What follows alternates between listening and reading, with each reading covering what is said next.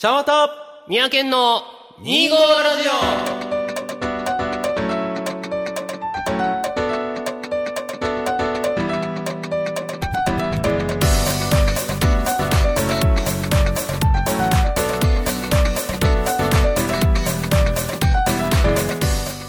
はい、皆さん、こんにちは。茶わたですオ。はい、三宅です。始まりました、2号ラジオ。はいこの番組は2月25日生まれ茶わたと、12月25日生まれ、三宅という25日生まれの二人が25歳の時に始めたお。しゃべりネットラジオでございますけどもね。ます。えー、ケン君、あのね、はい私、あの、正月、はい。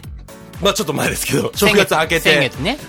えー少しの間にね、うんちょっと東海方面に、まあ一人でいろはいいろはいはいはい回らせてもらいまして、まあその中ではね、あの、愛知県のおば、おばあ様の家に行ったりとかね、はいはいはいえーそこで味噌カツも食べたりとか、いろいろしたいいね中で、まあ今回初めて静岡はいはいに僕。上陸したんですよ。あ、初めてなんだえーね。と多分ね、はい初めてあの通りすがったことは多分何回か絶対あるはずなん降だけどり立ったのは初めて。初めてですはねいで浜松に行ったりして、まあえーちょっと僕の友達もう10年来の友達の家に行ったりとか、あ、いいね。ね初めてね静岡のお茶っていうものを触れてみたんですよ。ああ、もう有名ではあるけれども、はい。静岡のお茶は。こ。この、えー、と手元にあるんですけどちょっとねよろしいですかねこれ、はい。えー深蒸し茶遠州、えー夢茶っていうのをねちょっと飲ませていただきましてね。いい名前だ。深蒸し茶これすごいよ、ね。あの先ほど一応収録中の間とかにも飲ませていただいたんですけど。いただいたんだけどね、す私も。ごく。すっきりしてるんですよね。あの、緑茶ならではの嫌な渋みと苦みがほとんどなくて、あの、すっきり飲める。本当に。飲めるウェーってならない。ならないうん。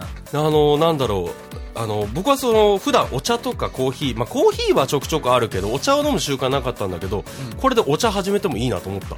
あの、お茶はお茶でね、あの、うんコーヒーとは違う落ち着きというか、良さがあるあるから、お茶が欲しい時って結構ある。ね、うん。あのこれは緑茶になるのかな、まあ緑茶でしょうね。緑茶なのか、あの僕が今まで思ってた緑茶って結構その緑の着色してあるようなお湯っていう印象があったんだけど全然違うなっていうのが それはちょっと感じ、て極端な見方とは思うけど、すごくいいなと思ってね、まあ、それを抜きにしても、このお茶は美味しい。美味しかったものすごい本。当に良かったさすがと思うわ。あの一説にはね、まあ、僕の友達が言うにはなんだけど、まあ、その彼はちょっと離れてた時期があって地元をね、うんその時にこのお茶を飲まなくてノイローゼになったっていうふうなこと中毒かよ。あのーまあでも、ハマるぐらいなんだな。わかるわかるわハマるぐらいなんだね。これ毎日飲んでたらその気持ちになるなと思った。あいやーこれからもしっかり味わっていきたいなと思います。あ。はい。はい。てなところでね、えー、25ラジオ第31回スタートです。はい。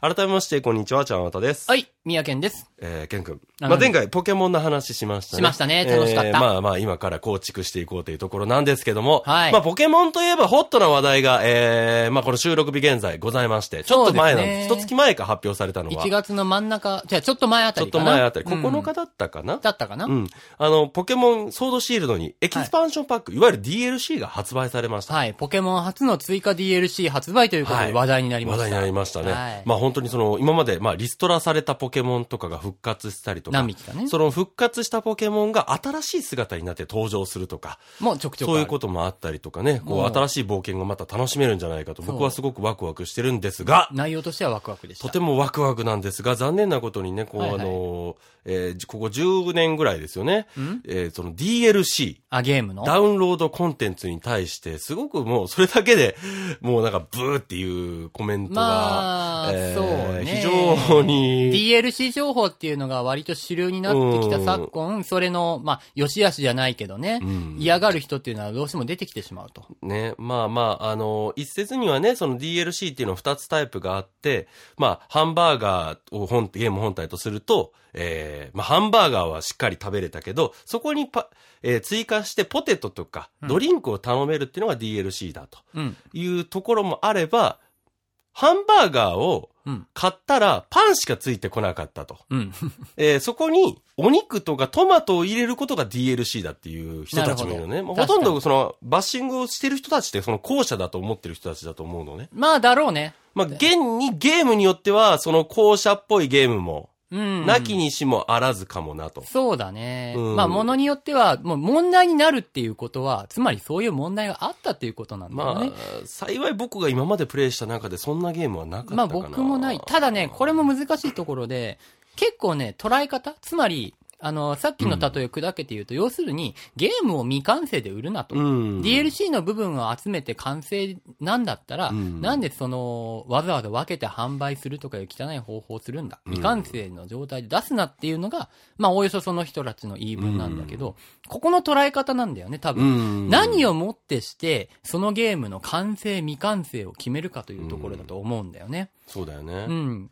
個人的には、僕個人の思いとしては、もう、普通に発売されたっていう時点で、そのゲームはもう完成してると思ってるんだよね。うんあのやりやすいやりにくいとか、う面白い面白くないとか、そういうのはもう個人の感性だから別としても、そこにさらに、まだこんなお楽しみや特典があるんですよっていうのが DLC だと思ってるから、うん。俺はね、ああ、DLC が出てたとしても、ああ、あのゲーム未完成やったんかと思ったことはないな。僕も幸いないのよね。うん。あのーまあまあ、なんだろう、ゲーム会社的には、うん。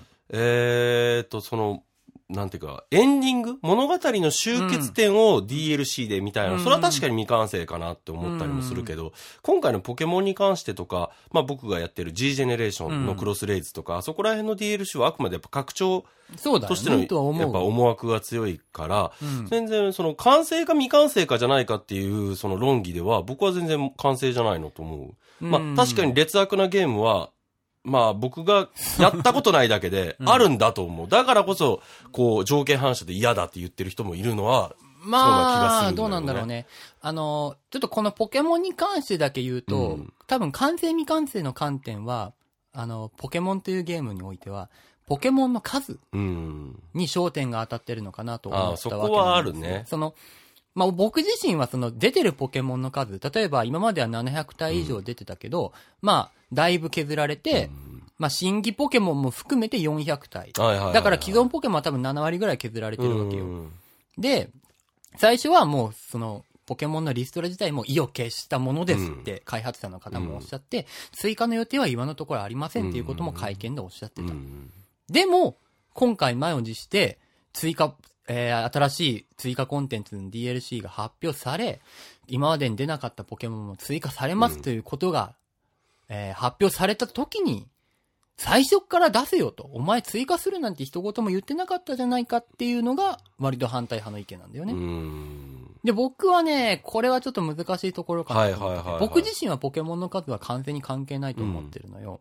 全部揃ったら完成かっていうわけでもないとう思うのね。ん。それは絶対そうだと思う。で、個人的な勝手な見解なんだけど、うん。多分、最初は本当に DLC とポケモンの追加作るつもりなかったんじゃないかなと、あのー本当に思ってて。僕もそう思う。うん。で、もう、その最初ものすごいバッシングだったんだよね、んポケモンのリストラ発表された時に。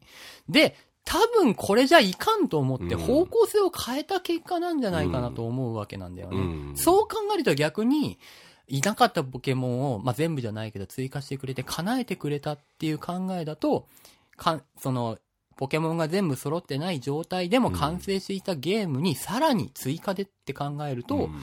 俺はこの DLC っていうのは、まあ、商法の話は別としてうん、すごいありがたいことっていうか、ファンとしては非常に嬉しいことじゃないかなとと思うんだよね。ああそこなんと思うんだよな。素晴らしいと思う。あの、僕も同じ意見で、うん。あの、まあまあ、あの、僕も後追いでいろいろ調べていくと、やっぱりその、うんおっしゃる通り、そのポケモン追加する予定なかったっていうことをコメントされてたと。そう、最初ね。もかかわらず追加をしてくれたと。うんだったら最初に追加しとけっていう気持ちもわかるけど、だからしないって発表した時に、うん。すごくバッシングあったなって思ったし、僕もなんか変な気はしたのね、いや、若干ものすごい、もう、うん特に外国の方とかから、とんでもない、そうそうね、レスポンスがあったみたいだから。だから、まあまあ、あのーポケモンって株式会社ポケモンってその、うん制作側の言い分もわかるから、その上でエキスパンションという形で増やしていこうっていうふうにうん方向転換したっていうのは、うん。僕はすごくいいことだと思うのね、本当うんに。僕もそう思うんだけどうね。ん。まあやっぱりどうしてもさ、いなかったポケモンと最初から冒険したかったっていう気持ちがね、うんある人は、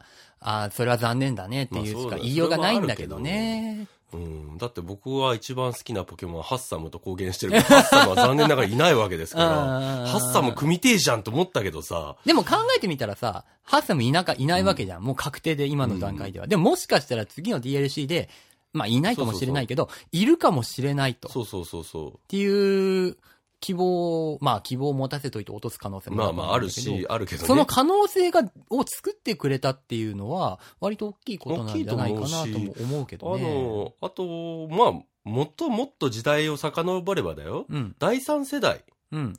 言っちゃり、えールビーとサファイアというものが出た時、五感切り。五感切りだったわけじゃないですか。で、その時に、あの時は確か、えー金銀のポケモンっていうのはほとんど連れていけない。連れていけないし、うん金銀の御三家を手に入れることが非常に難しかったと。そうそうそう。しか、し、ファイヤーレッドとかが来たことで、全国図鑑という形で保管されていっそうそうそうそう。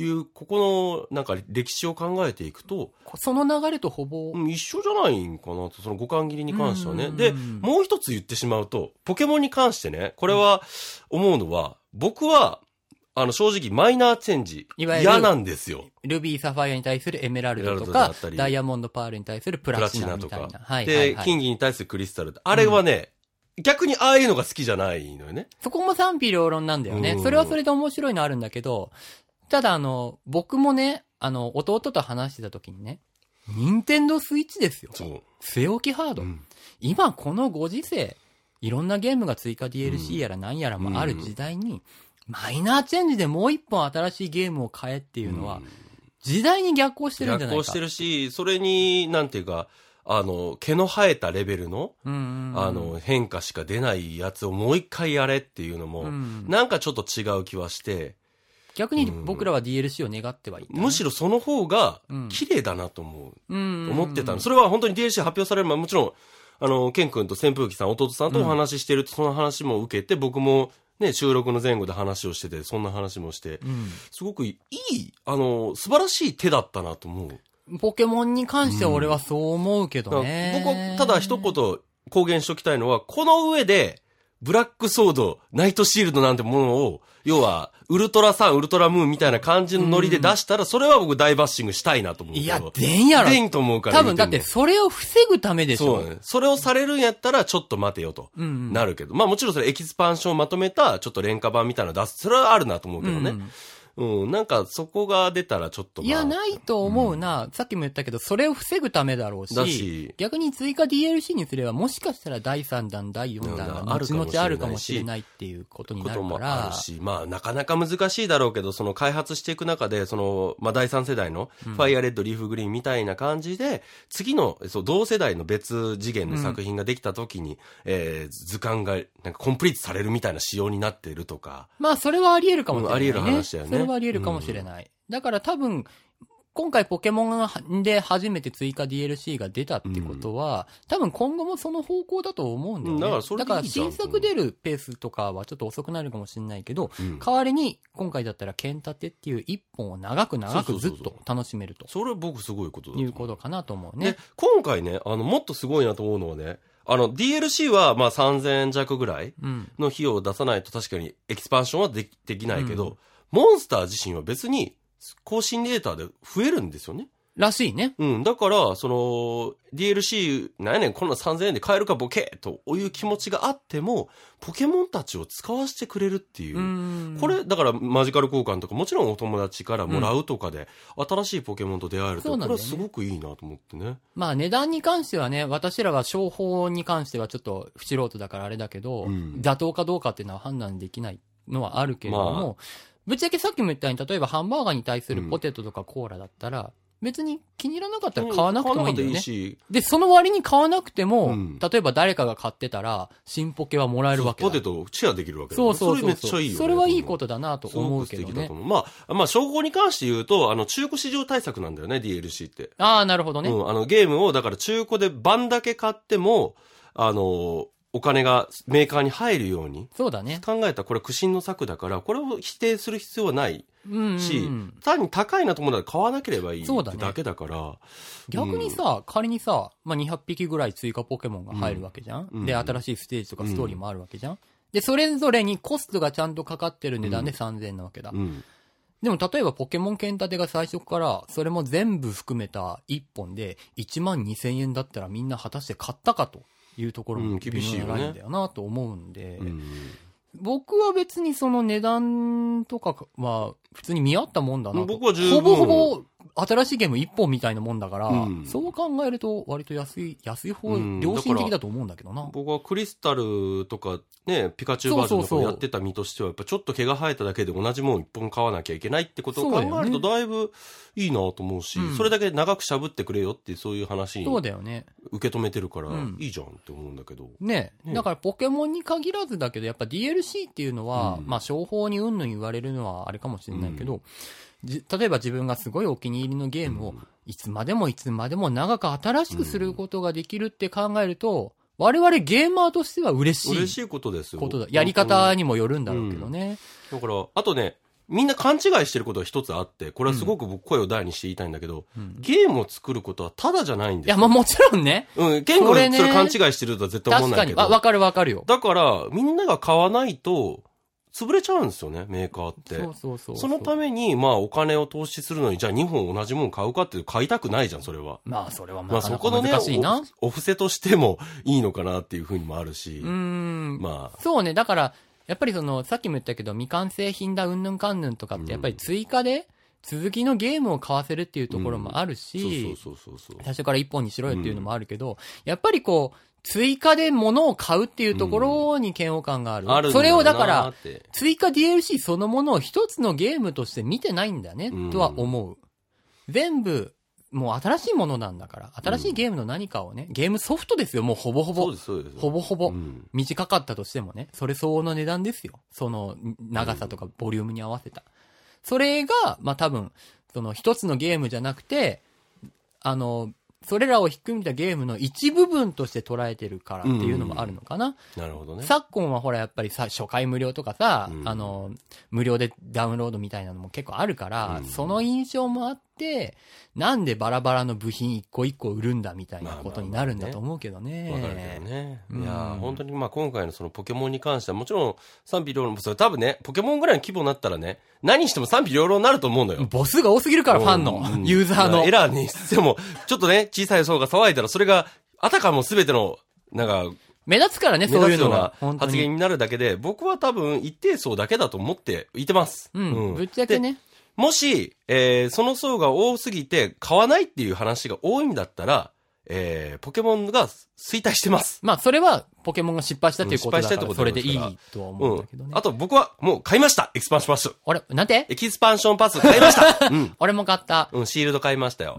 まあ、ぶっちゃけね、あの、嫌だっていう人は別に嫌だでいいと思うんだけいどい、だからといって、その、ポケモンっていうコンテンツとか自体を叩くとか、うんひでえ奴らだなとか、まあまあ、それはまだ個人の感想だからいいとしても、うん。買って喜んでる奴らバカだなっていうのだけはやめていただきたいなと、うん。それだったら、うんまあ、思う。ゲあの、もう、お言葉選ばずに言うと、よかったらもうゲームは卒業していただいた方が結構じゃないかな、うんっっていうふうに。その、喜んでる人たちに、水を注ぐ、水を差すようなことだけはやめていただきたいかな。うん。うん、お前ら、お前ら騙されてるって気づけよみたいな。騙されてると思うんだったら、もうゲームやめようぜってなるじゃ。うん。るせえってなるから、それはもう喜んでるな、あいつらぐらいで、そういう人もいるんだぐらいに抑えておいていただけたらいいかなと俺は思います。まあまあまあまあ、はい楽しんでいきたいと思いますけどもね本当に。楽しみです。はーい。私はだーれはい、始まりました。私はだーれのコーナーでございます。久しぶりですね。このコーナーでは、この番組に謎のゲストが登場します。そのゲストの方は、えー誰か私は知りません。で、その方が人間なのか、えー動物なのか、はたまた無機物なのか、そういうところまでも私には隠して、えーいる状態なんですね。それで私がゲストの方にいろいろお話を聞いて、その正体が一体何なのかを当てるという推理ゲームコーナーになっております。ということでね、えー今回もゲストの方がね、今、スタンバイしていただいてるんですけど、えーよ、よければもうお呼びしてもいいのかな？お、大丈夫そうでございますね。では、早速ゲストの方をお呼びいたしましょう。どうぞえ、大丈夫かな？だ、大丈夫かな？おはようございます。あおはようございます。えーようこそおいでくださいました。はい。はい。早速ですが、えー自己紹介の方、えーお願いします。あ、はい、まあ、えー、と、自己紹介というか私の説明です、ねお願いいたします。えー私がいるところは、まあ、様々です。はい。えーまあ、例えば、お経が聞こえたりしたり、えー高級なちょっとね、お食事をできるところなんかだったら、えーたまにいてたりするのかな、なんてことを思ったりしますけどもね。はいはいえー私がいてると、まあ、なんだか神秘だなぁなんてことを神秘？はいはい思ったりされるみたいで。はいははい。いやーあのー私の大きな役割は、えー一つです。ただ、その役割を、はいえーそのまま説明してしまうと、ちょっと私がすぐ誰かということが分かってしまうので、はいはい。ちょっと伏せさせていただきますが、まえーまあ、詩的に、えー詩的、あのポエム的に、えーまあ、言われる部分として、はい。まあ、ご説明すると、えー誰かの命でございます。誰かのえー例えば、まあ、それから、えー転じて、えー命の私という言い方で、えーまあ、よく、えー形容されたりしますね。まあ、命の私というか、えーと、何かの命が消えかかるときに、まあ、私があーいなくなるとか、私が消えるとか、そういった言い方をされたりします。はい。えー例えばそうですね。まあ、ただ、えっ、と、一つ誤解いただかないでいただきたいことが、私がいるだけでは何にもなりません。私は誰かの命なんです。は私をすり減らせて、私を使って、あ、あーまあ、誰かが生きているということでございます。誰かが生きてる。その誰かを見ているから、神秘だなああー、温まるなあ温まる。ああ、心がなんか和むなあその揺らめきとか、ああ、そういうことがござるんですけども、まあまあ、なんてことを思ったりするわけでございます。えーさて、はい。私は誰でしょうか？ああ、なるほどね。はい。えーここからはですね、えー私が質問をして、ちょっと推理の助けとして答えに近づいていくというコーナーの、はいえーパートなんですけれども、えーっと、お経が聞こえたりだとか、あとお店、お店？です、えー置いて、えーいる、いらっしゃる場合があるっていうことなんですけれども、そうですねえーっと、それは例えばお店の店員さんとか、はい。えーそのお経が聞こえるということはお坊さんかな、ご住職の方でなくても、えー簡単にあなたを入手することができますか？簡単にできます。なるほど。なんだったらコンビニエンスストアあとか、ーそんなにお手軽。とか、なるほど。ホームセンター、なるほど。えーもちろん、えーお、お寺によっては私そのものを売っていたりもしますね。なるほど、なるほど。えーと、あと、えーしちょっとポエム的なところで、命か。はい。まあ結構重ためなね、あの、まあテーマというか、えー主題というか、そういった、はえー印象を受けるんですけれども、はい。なんかこう、別のシチュエーション？別のシシチュエーション。ンとか、まあその、例えば誰かの命だっていうのはすごい厳かなことであることだけどもそうじゃないシチュエーションとかで使われたりすることあー使われますありますかね。あの、命、あー、あー言葉としてですか？まあ言葉じゃなくてもいいんですよ。言葉としてでしたらやっぱり命の私というのが、えーよく使われることですがただ一つちょっとご説明漏れがあることに気づきまして、はいはいはいはい。私を使うことで明るくなったりするというのはあー、はいなるほどなるほどなるほど。ちょっと分かってきたな。ちょっと分かってきたなるな。別に、はい。例えば命ってから連想される感情っていうのは、プラスとマイナス、要するに嬉しい、悲しい、寂しいとかがあると思うんですけれども、まあ今のそのあなたの話しぶりであったりとかを聞くと、どっちかというと、悲しかったり寂しかったりする方面になるのかなと思うんですけど、実際はどうなんでしょう？そんなことはないのかな。は。逆にその、いい、プラスの感情の時に使われることもあるのかなと思って。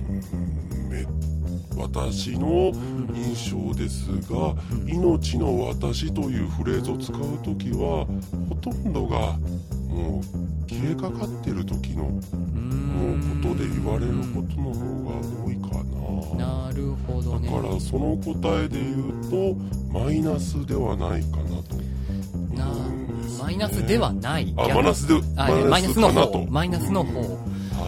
あー、じゃあどっちだろう今のでちょっとあれだったんだけまあ、どあの、あ。くまでこれはな個人的な印象で、まあ、えー物語やドラマによっては強く、えー光るように描くこともあったりするのでその盛り返したりとかすると強く光るとか、えー強く輝いたりと表現する時に私がちょっと太くなったりとかその私の上にいる誰かが元気になったりとかはあ。するというのはまあないこともないのかなとあなたの上にいる。なるほど。えが、え元気になったり。あなた自身が太くなったり細くなったりと。あ、じゃまあ私は作られたらそのサイズなんですけども、まあ、あくまで詩的表現としてあ、あ、指摘表現とあ要は私が細ければその分、えー早く私はいなくなりますし、えー太ければ、えーその分しっかり太く長いものであれば長いこと私はそこにいていあます。そして私はその誰かを支えることができる。じゃあちょっと最後に今はい。3択で1択が危ういんですが、その1択を潰すと思うんですけど、あなた自身を触ることはできますか？私は触れます。なるほど。ただその誰かを触る人は危ない人ですね。わかっ危険ですね。よし、これでどっちか。多分、じゃあ答えを聞かせてください私は誰？2択。多分こっち。あなたは、ろうそくですか？そうですよしろうそくです。いや、二択って何だったんだろうろうそくとあとお線香。あ、お線香ね。どっ最初の話を聞いたときにはいはいはい、お線香かなと思ったんだけど、いや、待てよと。命の線香とは言わんもんな。そうそうそう。で、いや、これはろうそくの線もあるなと思はいはいはいはって、で、さっきの三択って言ったのが、炎そのものの可能性がある。ああ、はいはいはいはい。なるほどね。思ったわけなんだようんまあ、炎はやっぱり物じゃないなと思う。まあ、物ではあるか。まあでもなんか、そうそうそう。すり減らしてっていうところはそうなんだそう、よ。自分自身があなたに、自分によって明るくなったりっていう言い方をしてたあから、ーその炎そのものの線もあるなと思って、ね最後に触れるかどうはいはいかはい。だけを。で、太さ、えー太かったらうんぬんかんぬん、うん細かったらうんぬんかんぬんってところで、あ、じゃあ多分線香でそういうのはあんまり聞いたことないなと思って、まあ、ろうそくか炎か。ああ、そうか、命の灯火っていうもんね。そうそうそうそうそう。まあ僕は命の、まあ、そう、命の灯火って結局ろうそくっていう印象があったから、そうう。か、命のろうそくではないもんな。そうそう。でさっきの感情の質問はいはいは、はい。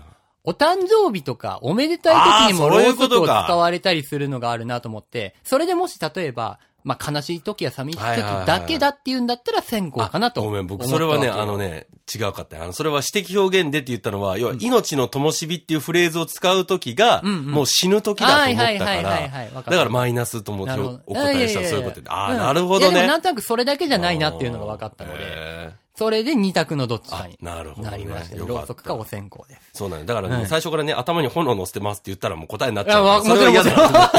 もちろんもちろん。そうそうそうそうそう、だから多分、火だなと思ったわけよ。なるほどね。その辺で。よかった。はい。というかで今回はね、ろうそくさんにお越しいただいております。このゲームね、あの、非常に考える側はね、どどこまでだから難しくしていいのかって、本当に毎回迷うところなんで。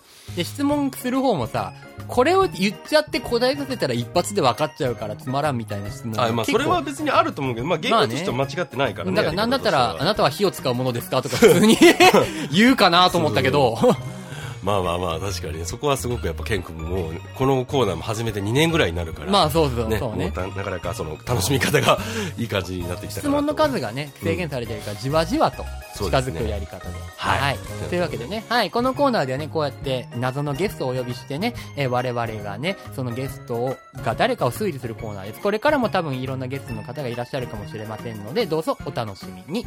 はい。以上、私は誰でした？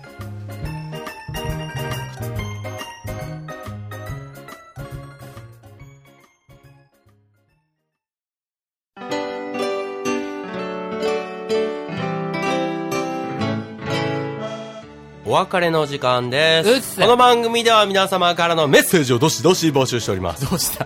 ご意見、ご感想、ネタ提供など、何でも結構ですので、皆様どしどしお送りください。メールアドレスは、25ラジオ kw アットマーク gmail.com 数字で25 radio.radiokw.gmail.com です。この番組を配信しているシーサーブログの方にもね、うんえーメールアドレスを貼っておりますので、そちらからも、えーぜひぜひ、えーごアクセスよろしくお願いいたします。うんまた、えー、25ラジオのパーソナリティ、ちゃんわたみやけんともども、個人のツイッターアカウントを、えー運営しております。うんえーそちらのフォローぜひぜひよろしくお願いいたします。うんまた、25ラジオのことを、えーラジオでつぶやかれ、えーラジオじゃないですね。各種 SNS でつぶやかれる際は、シャープ25ラジオ、こちらのラジオはカタカナでよろしくお願いいたします。うん皆様からの投稿、どしどし募集しております。はい。てなところでございます。てのところでございま2すけれども、月にも入りましたけどもね。もう入りましたね。入っちゃいましたね。入っちゃいましたね。はい。どうすんですか？もうすぐ味噌汁が足音立てて近づいてきてますよ。なんかね、まあまあ、なんかまさかこんな話エンディングになると思ってなかったけど、ドキドキするよね、なんか。まあ、次の次の回うんになるし、なる実際日付的にはあと1ヶ月ぐらい1、ヶ月、収録日的にはまだね。1ヶ月ちょっとぐらいあるのでまあ、まだまだだけどね。ちょっとそわそわするよね。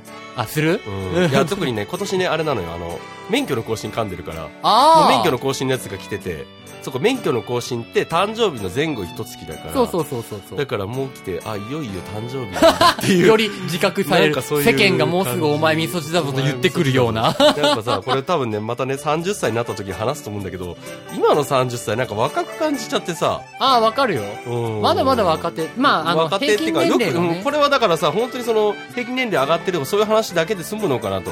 僕らが単におさらいだけじゃないのかと。まあ、どうだろう。ただね、まだまだ若いよって普通に言われるよ。まあ言われるの人らからはね。言われるんだけどで、今働き方変わってきてるから、普通にこれぐらいの年から例えば転職であったり、まあ脱サラであったり、新しいことを始めたりっていう人も多いし、うんまあね、いろんな相談してたの29、30やろ？まだまだ何でもできるでって散々言わまあれるからね。ね、実際寿命で考えればあと倍以上生きれるわ倍以けだから。上生きれるし、まあ頑張って勉強していけば、もしかするとあと60年も生きるかもしれないし。そうそうそう。遅咲きの人なんて山ほどいるから山ほどい、るからね。そう考えれば、まだちょっと心を安らげる風に持っていけるかなって感じ。って感じ。ケンくんん。何？リフレッシュ工事中。いや、な僕もそうだけどね。全体的に7割で生きてまーす。